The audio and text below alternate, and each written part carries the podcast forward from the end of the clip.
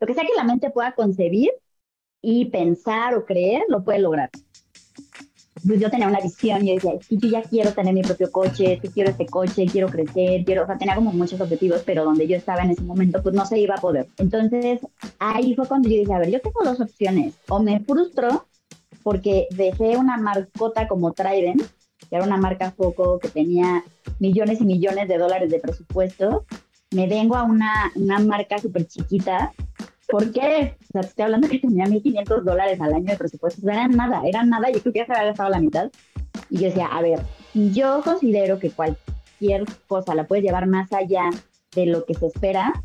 Es mi oportunidad te trato de imaginar y me imagino a gente diciendo, tengo cosas mil veces más importantes que venir a hablar de esta marca que tú me quieres hablar. Cuéntanos si alguien estuviera en tu mismo lugar en este momento, ¿qué le puedes aconsejar? Tenemos que ser como muy precisos y muy minuciosos en lo que queremos en la vida, porque cuando tú tienes una visión ilimitada de lo que deseas, logras más. Hola, bienvenidos a CMO Latam. Este es el podcast donde Santi, mi socio, y yo, la negra, hablamos con las personas que están ejecutando estrategias y liderando equipos de marketing en las compañías más grandes de Latinoamérica. Aquí queremos entenderlos qué es, cómo y por qué es detrás de su mindset para llegar a aprendizajes e inspiración que les sirva a otros CMOs y a sus equipos. Así que si ustedes son de esas personas que quieren hacer una carrera en marketing o llevan haciéndola durante mucho tiempo, probablemente les encante este podcast. Resulta que hablamos con Marisol Medina, Global Marketing Manager de Genoma Lab, quienes investigan, fabrican y comercializan productos farmacéuticos y dermocosméticos, y más allá de encontrarnos a la CMO o estratega con los mejores consejos para marketing, nos encontramos a una líder y a un ser humano excepcional. Yo sé que todos tenemos liderazgos muy particulares y que admiramos unas formas de liderar más que otras, pero tengo que decir que yo amé la visión de Marisol en particular. Solo para que se hagan una idea, hace poco más de un año abrió una cuenta en TikTok para compartir sus experiencias y ayudar a quienes la siguen a mejorar como profesionales y como seres humanos. Y por supuesto, la empecé a seguir. Entonces no se pueden perder esta conversación en la que les aseguro que se van a sentir muy identificados con los retos profesionales y personales que compartimos todos.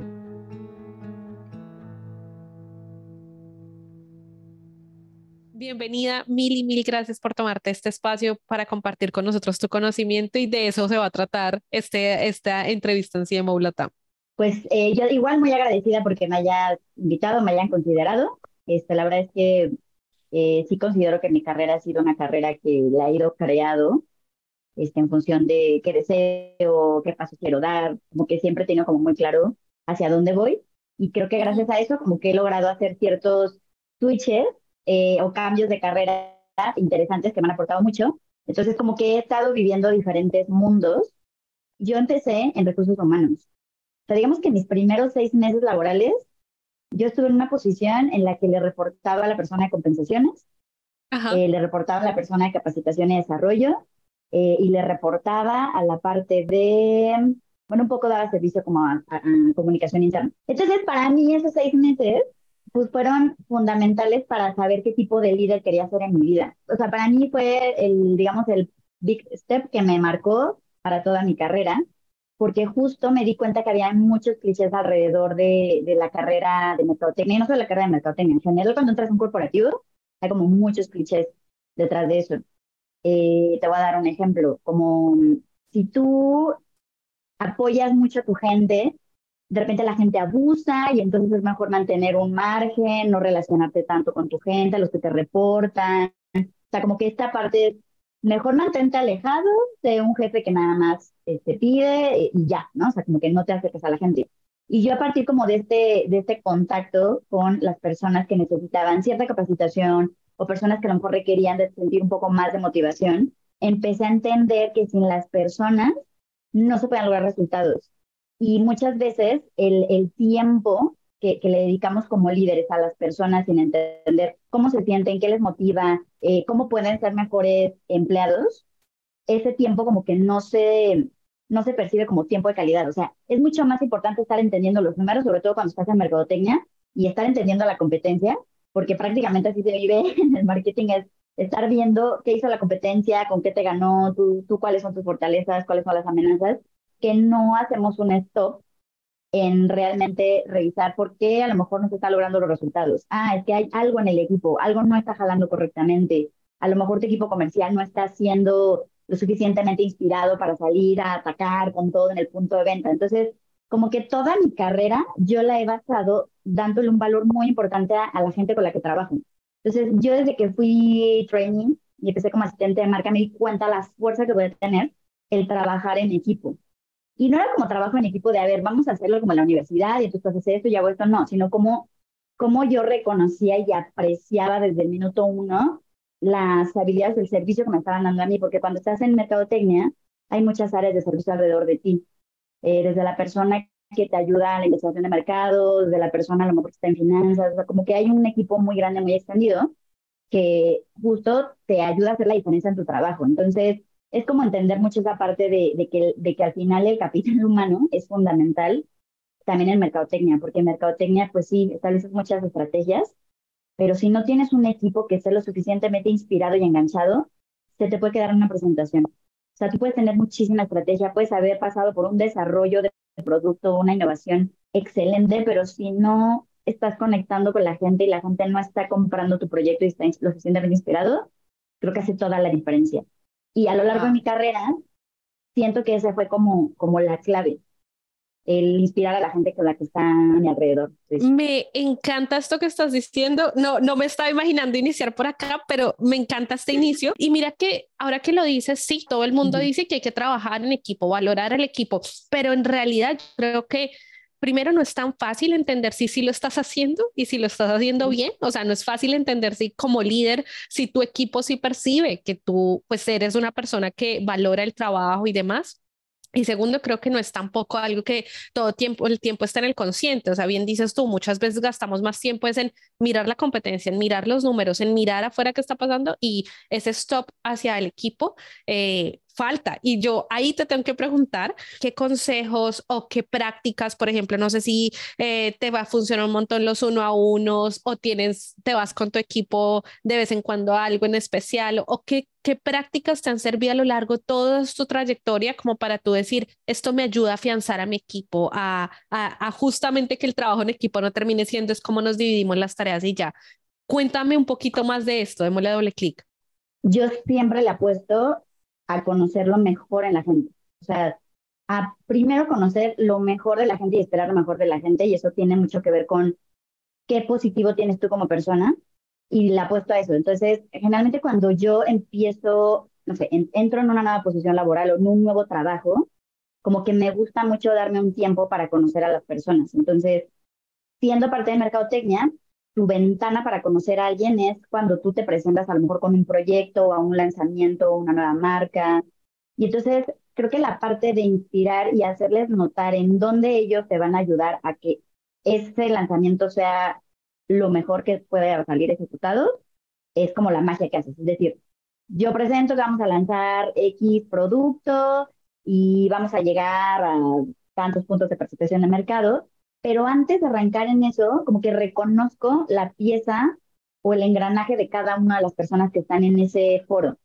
Entonces, a lo largo de la presentación siempre es, y yo sé que si quiero hacer un punto de venta sobresaliente, sé que para eso vas a estar tú, porque sé que tú este, sabes ejecutar perfecto, o sea, como que trato de conocer el trabajo de las personas y cito los ejemplos donde sé que han brillado. O sea, es como la exhibición adicional de tal año, yo sé que tú la hiciste, como que trato de reconocer los, los logros o los, digamos, lo mejor que les ha salido para que ellos lo recuerden y digan, si es cierto, yo soy muy buena haciendo esto y yo puedo lograr hacer eso y ayudarle a Sol para que este proyecto sea súper bueno. Entonces, creo que muchas veces en el día a día se nos olvida reconocernos como personas, hablo en general, se nos olvida lo que hemos hecho bien porque lamentablemente en el entorno laboral todo el tiempo es, híjole, faltó esto, te equivocaste en esto, no está funcionando esto. Y creo que es bien importante que uno vaya recordándole a la gente lo valioso que son y lo bien que han hecho su trabajo, ¿no? Por, por mucho que a lo mejor haya áreas de oportunidad, haya áreas de mejora, creo que siempre es bueno recordarles que sí son buenos. Entonces, resumiendo un poco lo que me decías, ¿qué es lo que hago? Sí me tomo el tiempo como de conocer a la persona, pero también trato de conectar como sus tus inspiraciones con mi proyecto. O sea, trato de darle a entender por qué es importante para mí que esté conmigo y que me apoye y cómo se puede ver este lanzamiento allá afuera, ¿no? Y cómo para los dos puede ser una, un total éxito si es que estamos caminando el mismo camino. Entonces, y eso tiene mucho que ver con lo que te dije al principio, es cómo realmente estás interesado en la persona y lo que le mueve a la persona y no solamente como mercadotecnia nos paramos a emprender, presentamos un lanzamiento y decimos, así ah, quiero que se vea, bueno, perfecto, chao. No, o sea, es cómo realmente inspiras y que la gente te vea lo suficientemente enganchada con tu marca para que crean en ella y, y pues se vean en ella, porque al final es reflejo de, de todos. ¿no? cuando lanzas algo allá afuera. Me encanta y me encanta porque casi que cuando abrimos la conversación, tú me contaste que digamos que parafraseándote, a, todos los pasos que has ido construyendo en tu carrera, como que los has planeado y, y los has pensado y, y, y, basándote en eso has ido construyendo toda tu carrera. Y eso me parece muy particular porque no todas las personas lo tienen así, a veces es más improvisto, a veces no suele sentirse como que yo estaba haciendo esto para aquello y demás. Entonces me gustaría conocer, o sea, también que le diéramos como un doble clic a eso a conocer cuáles han sido esos pasos o esos hitos y por qué, o sea, como, como ayúdame a entender un poco cómo se ha ido pintando finalmente tu, tu propia escalera o tu propia carrera profesional. Eh, yo creo que serían, y, y, parte como de, de, lo que vamos a platicar hoy, englobaba como estrategias. Y yo particularmente como que en mi carrera siempre he tenido cinco estrategias. Eh, la primera ha hablado mucho como de, tener una visión ilimitada del negocio, de lo que estoy haciendo. No importa si las marcas son grandes o chicas. O sea, siempre entrar con una visión ilimitada, porque eso lo que hace es que no demeritas que una marca sea pequeña y que no la puedas crecer cinco veces, porque entonces te puedes sentar con un jefe al año con resultados y decirle, mira, esta marca que era una marca táctica y que solamente era de mantenimiento, la acabo de crecer cuatro veces su tamaño, detrás de esto y y esto. Entonces, te da todos los recursos para que entonces tú te puedas sentir con toda la confianza de llegar a decir, ¿cuál es mi siguiente paso? Quiero seguir creciendo. Pero sí creo que es una visión ilimitada porque hay algunas ocasiones y sucede, o sea, yo cuando justamente estaba en esta, tenía, no sé, como 20 años, pues lo que quieres es que te metan en las marcas más importantes, porque las marcas más importantes son las marcas poco y son en las que más inversión tienen. Entonces, como que también ahí hay un, hay un mindset de si no me dan las marcas más grandes, entonces yo no voy a poder brillar. Y es todo lo contrario. al final, tu estrategia tiene que ser, no importa qué marca me estén dando, qué producto voy a lanzar o en qué mercado lo voy a lanzar, tengo que tener una visión ilimitada de ese proyecto porque yo lo puedo hacer crecer todavía más. Y le voy a encontrar la magia a este producto. Entonces, creo que esa ha sido de mis, estrategias más importantes respecto a la visión ilimitada porque ha ayudado mucho a que yo justamente vaya como ajustando mi siguiente paso y ahora quiero que esté por acá y ahora quiero ganar esto, porque también es eso, es como acompaño mis estrategias con los objetivos personales que tengo. Si me quiero comprar un coche, entonces ¿qué necesito? ¿Cuánto necesito ganar? Y eso lo voy conectando. Y cuando me siento con mi jefe, yo necesito que en un año me ayudes para que crezca mi sueldo tanto porcentaje. Tenemos que ser como muy precisos y muy minuciosos en lo que queremos en la vida, porque nuestro trabajo nos absorbe prácticamente todo el día. Entonces, si no tenemos claro cómo conectamos ese empleo con lo que vamos a estar construyendo en nuestra vida personal, difícilmente vas a estar logrando o construyendo una carrera profesional que acompañe tu crecimiento personal. Entonces, para mí la, lo de visión ilimitada ha sido lo que más me ha ayudado y me ha acompañado en mi carrera profesional. Ahora que lo pienso, supongo que esto lo has aplicado, o sea, cuando uno le transmite incluso como líder esto a sus equipos, pues es una perspectiva totalmente diferente. Pasas de sentirte como lo menos a sentirte retado, a sentirte motivado, a sentirte validado, a sentir un montón de cosas positivas que seguramente también me imagino que a través de este principio se lo has logrado transmitir a tu equipo. Sí, por completo. Y digo, he tenido la buena suerte o la buena fortuna de sí, o sea, de repente he manejado marcas muy grandes y marcas power brands, así se les llaman, pero también en mi carrera me ha pasado que por azares del destino, este, me dan una marca pequeña o un grupo de marcas pequeñas, pero justo creo que en ese sentido, el pensar que cualquier marca la puedes hacer lo más grande que tú quieras, te ayuda a transmitir esa misma energía. Y entonces te sientas con las personas de ventas, con las personas de trade, y es como, sí, esta marca quizás no la han visto los últimos años, pero mira, tiene esto de positivo es una maravilla, yo ya la probé, sea, cuando tú logras transmitirle lo positivo que tiene tu marca, se contagia. O sea, de verdad es que es un efecto que se contagia. Y eso conecto con lo que platicamos hace rato. O sea, si tú no logras conectar con las personas, las personas son las que hacen tus resultados. Sea una marca chica o grande. Total. Sea una marca con poco presupuesto o con millones de dólares de presupuesto. Si tú no logras conectar con la persona que te está ayudando a llegar a un objetivo, nada va a pasar. Entonces, por eso para mí el tema personal es supremamente importante. Y de hecho, en mi currículum lo puedes ver. Eh, sí, he tomado diplomados de mi channel, o sea, cosas que tienen que ver con mi trabajo eh, o con mercadotecnia, pero casi que las, el mayor de, mi tiempo libre lo he asignado a este, programación neurolingüística, eh, manejo de estrés y salud, eh, resiliencia, manejo de, de conflictos. O sea, creo que cuando una persona se dedica a marketing, siento que es fundamental tener también este desarrollo que te muestre cómo manejarte y cómo inspirar a los demás. Y porque, porque al final, marketing no es nada sin las personas. O sea, no hacemos absolutamente nada sin ventas, sin trade, sin finanzas, sin una eh, planta de manufactura. O sea, no somos absolutamente nada sin la gente, sin el equipo. Y realmente, a veces ese tiempo y ese espacio para poder aprender cómo comunicarnos con ellos no está dentro de los, a lo mejor de los eh, planes de estudio de carrera, o a lo mejor no está dentro de tus prioridades de, ay, que voy a estudiar este año, ya llevo cinco años trabajando, ay, me voy a meter a un máster, a un MBA, y a lo mejor la parte personal casi nunca se le pone atención. Y para mí creo que es fundamental.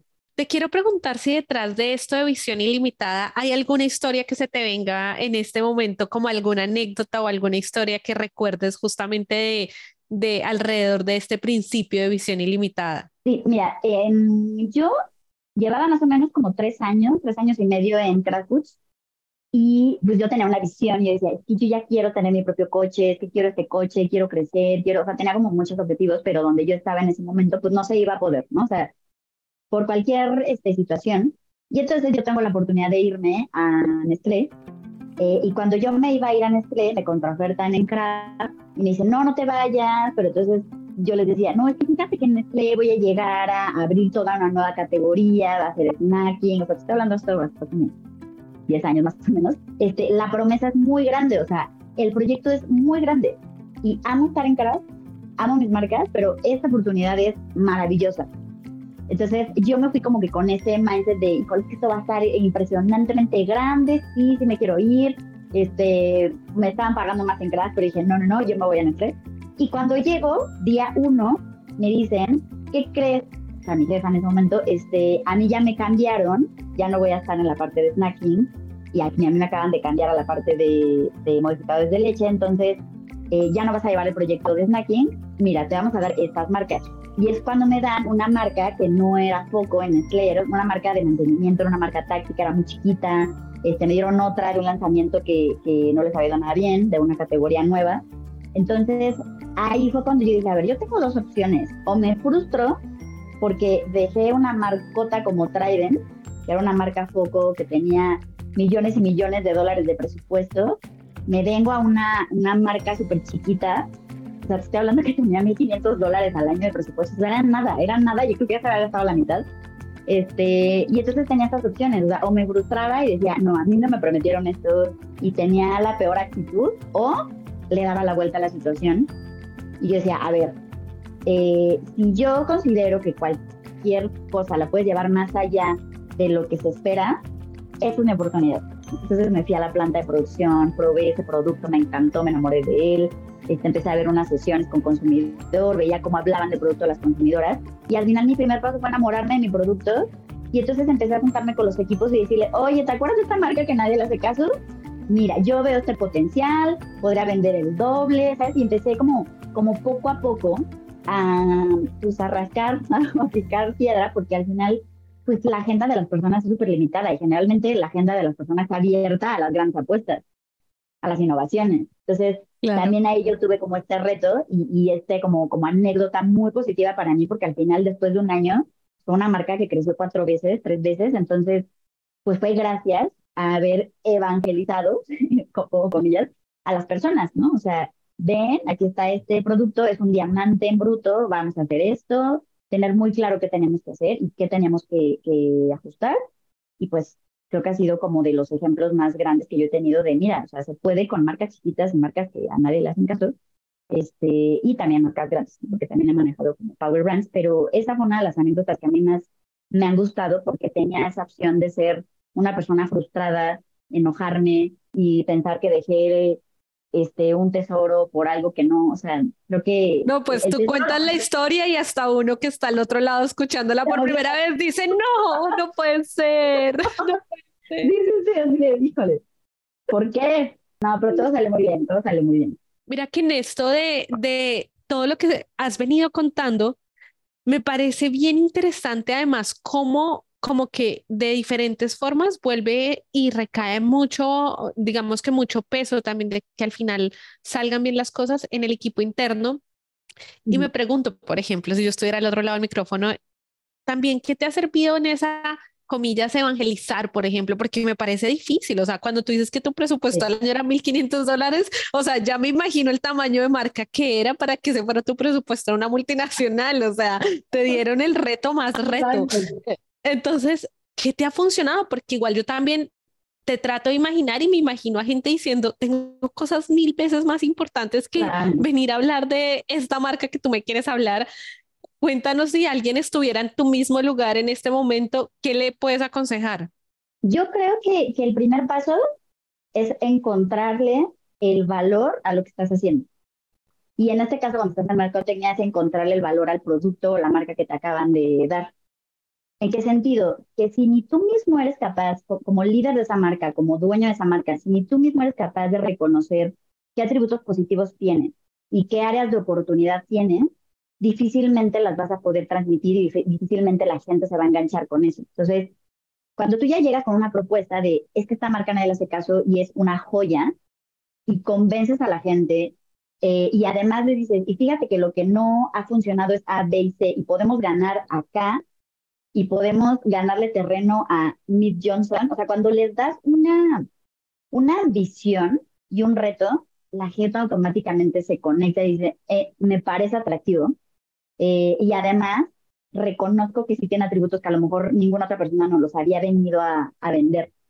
Entonces, ese sería mi consejo. O sea, como punto número uno, y creo que también es parte como de un cliché, que ese sí, yo creo que es un cliché muy, muy positivo, es ama a tus marcas y ama tu producto, porque la medida que tú lo ames, lo vas a lograr transmitir y eso se va a ver en todo, o sea, en cómo se exhibe, cómo comienza la área comercial que Entonces, creo que todo parte de eso, o sea, cómo tú conoces a tus productos, eh, entiendes qué tienen de positivo, cómo son superiores a la competencia eh, y cómo se puede ganar a partir de tener un objetivo súper claro y una estrategia muy clara, porque cuando anda uno con ambigüedades, la gente es como de, no, no entiendo, o sea, tengo 300 cosas que hacer, tú dime qué se tiene que hacer y yo lo hago prácticamente, ¿no? Entonces, tener claridad de, de hacia dónde quieres llevar ese producto y qué son los engranes que se tienen que ajustar, creo que, creo que es lo más óptimo para cualquier eh, plan que puedas tener o cualquier estrategia que le quieras compartir a ti.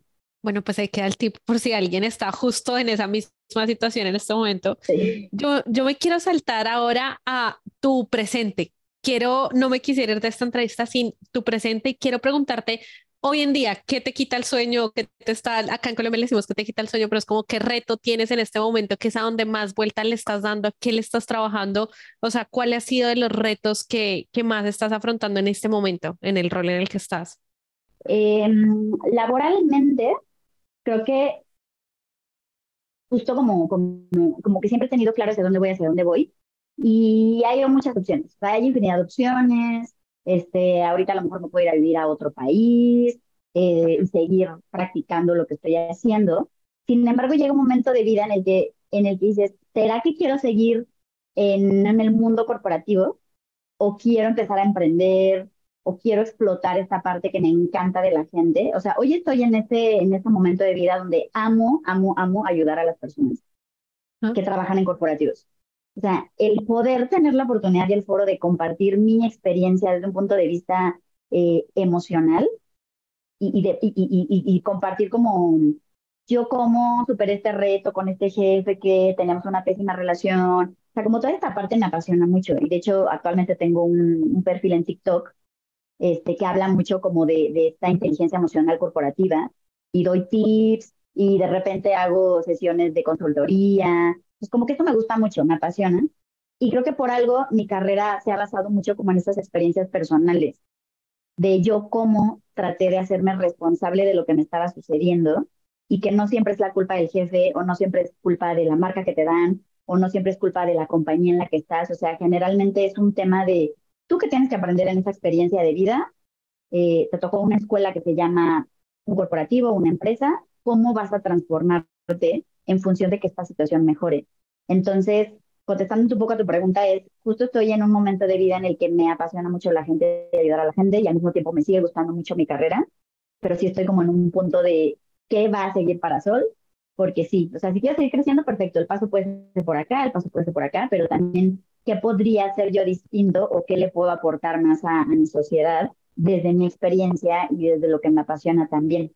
Entonces, en eso estoy. Eh, obviamente he estado dando pasos, más o menos hace un año abrí el perfil de TikTok, tengo mi página web, este, lo hago obviamente en mis tiempos libres, a fines de semana y demás, pero es algo que me interesa y me gusta y he encontrado la forma de, asignarle tiempo. De hecho, pues la entrevista de hoy la estamos haciendo en un feriado de México. Eh, no tengo juntas ahorita, eh, pero justo como estas cosas que me interesan y, que creo que puedo dar un valor agregado, cuando tienes la intención, sale el tiempo. Siempre va a salir el tiempo. Entonces, en eso estoy. E-, ese es mi momento de vida en este momento. Qué interesante porque es la respuesta más inesperada. O sea, no me, no me lo esperaba porque dije, bueno, vamos a, a pensar en un siguiente reto de marketing así, pero mira qué interesante porque además creo que, por ejemplo, o sea, tanto para una persona que esté en el mundo corporativo, como por ejemplo es mi caso que yo no estaba en el mundo corporativo, he estado en el lado del emprendimiento y demás, igual resulta muy interesante tu experiencia y supongo que lo es para ambos lados, porque uno ya se aprendes también de principios que te juro que me llevo hoy de la entrevista, este principio de la visión ilimitada me parece fascinante y creo que aplica todo. O sea, aplica sencillamente a todo. Entonces, mira qué, qué, qué, bonito como que ese sea tu reto, como ese lado tan humano tuyo, que bueno, justamente ese sea como lo que más está ahorita dándote vueltas en la cabeza. Me parece increíble. Qué maravilla. Yo no me quisiera ir sin, si algo se nos quedó en el tintero, hay algo que tú dices, bueno, de repente no te pregunté, pero tú quisieras compartir, eh, no me quisiera ir sin eso, si tienes algún recomendado, tip, consejo, o incluso si hay algo simplemente desde algo tan sencillo como que pueda ser un libro que te cambió la vida, una charla TED, lo que sea, porfa compártelo porque muchas veces desde este lado del micrófono no sabes si se le quedó algo en el tintero y pues no quisiera irme con, con algo así. Pues mira, hay, tres libros en mi vida que me han marcado y me, encantan. El primero se llama Piensa y hágase rico de Napoleón Hill, que justamente te, te abre muchísimo el panorama y el, lo que deseas realmente se manifiesta. O sea, y hay una frase que dice que lo que sea que realmente, lo que sea que la mente pueda concebir y pensar o creer, lo puede lograr. O sea, eso es un, más o menos es fácil la frase, digo, no me la sé en sí, pero, pero esa frase es como súper súper poderosa. Y a veces pasamos los días como muy, justo, vamos al trabajo, pasamos 8 o 10 horas, eh, piloto automático, regresamos a nuestras casas, cenamos, o sea, no podemos vivir en piloto automático. Siempre tenemos que generar que, que, nuestra mente sea creativa y que nos lleve hacia lo que queremos, ya sea laboralmente, personalmente. Es siempre la mente es así, o sea, la mente obedece a lo que tú quieres hacer. Y nos tenemos que dar ese espacio. Y muchas veces el leer un libro te provoca tener ese espacio y te provoca hacer conciencia y te provoca imaginarte de una manera diferente a la que estás viviendo actualmente y te inspira. Entonces, si algo yo puedo recomendar es leer, porque de verdad cuando tú lees un libro, un libro tiene el poder de transformarte y, de tener o de crear una visión diferente de ti mismo. Entonces, ese libro de Piensa y hágase rico me gusta mucho, es de Napoleón Hill. Creo que, y perdón, solo tengo que hacer ahí un paréntesis, que esas sí que es de esas cosas, esas frases que suenan clichés, pero que de hecho la definición de un cliché es que se repite tanto popularmente que por eso se vuelve así de popular, pero de hecho creo que es de esas frases que, que también me encanta ese libro y creo que es de esas frases que si nos detuviéramos a pensar por qué es tan famosa, quizás podríamos todos construir una vida muy diferente a la realidad más común latinoamericana de ese piloto automático. Entonces sí, o sea, me parece fascinante por eso, justo por eso, es de esas frases que muchas veces dice mucho, pero pareciera que no dice tanto. Como que no, la, no, nos tomamos una espacio en, realmente entender qué nos quiere decir la frase y a lo mejor no la experimentamos, pero pues ya cuando la experimentas y dices, claro, me hace total sentido, sí es cierto. Este, Totalmente. y hay otro que se llama U Square, que es igual U en inglés y el al cuadrado, como, que, como la raíz cuadrada y así, de, de Price, Pritchard, creo.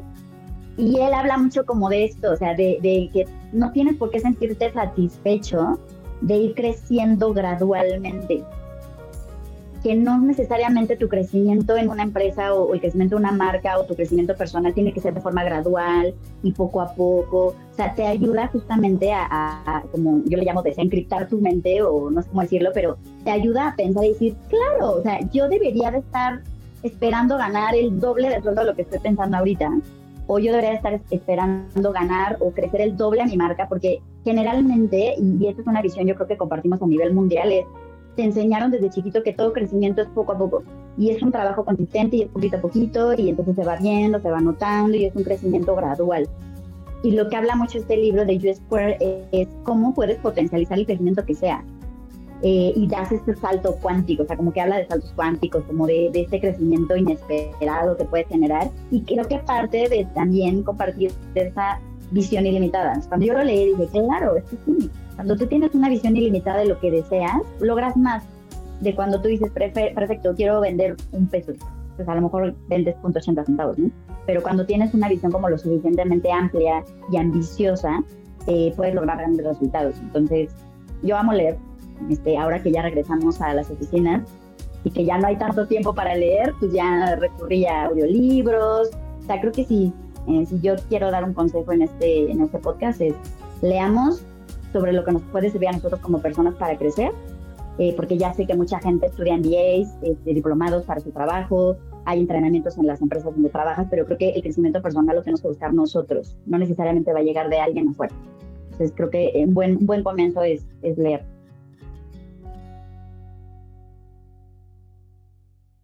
Oye, Sol, pues gracias, qué gran cierre. Te agradezco muchísimo tu tiempo, tu disposición. Además, en serio, de lo más bonito que hay estando al otro lado del micrófono es justo, yo aunque trabajo en podcast, este es el único programa en el que hago entrevistas y como que soy co-host y es de lo más fascinante que hay. Cada vez que tengo la oportunidad de, para mí es como regalarse una hora, aprender, conocer otras perspectivas y demás. Y la tuya sin duda ha sido de las que más me ha fascinado, en especial por ese toque tan personal, por habernos sido algo tan humano desde siendo una entrevista de marketing. En serio, te agradezco un montón tu tiempo y tu disposición y, y pues bueno, haberte tomado esto para compartir también con las personas que nos escuchan.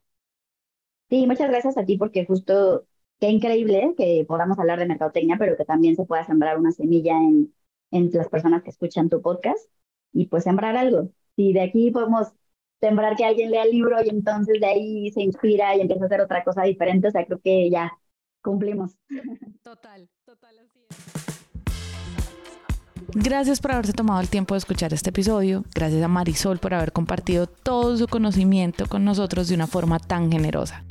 Si algo de esta conversación les quedó sonando, quieren comentarlo, hablarlo o incluso si quieren proponernos invitados o darnos feedback, pueden escribirnos por nuestras redes arroba cmo-latam o por nuestro WhatsApp más 57 317 316 91 96.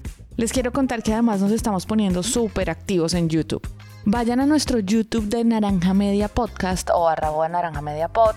Van a encontrar una playlist de solo CMO Latam donde van a encontrar también shorts y contenido muy interesante. Entonces, en serio, vayan, no se lo pierdan y dennos por favor también su feedback de cómo lo estamos haciendo en este canal. Este episodio fue posible gracias a todo el equipo de Naranja Media. En la edición estuvo Ana María Ochoa, en contenidos audiovisuales gracias a Paulina Villegas y en el diseño de sonido Alejandro Rincón. Yo soy La Negra y nos vemos muy pronto.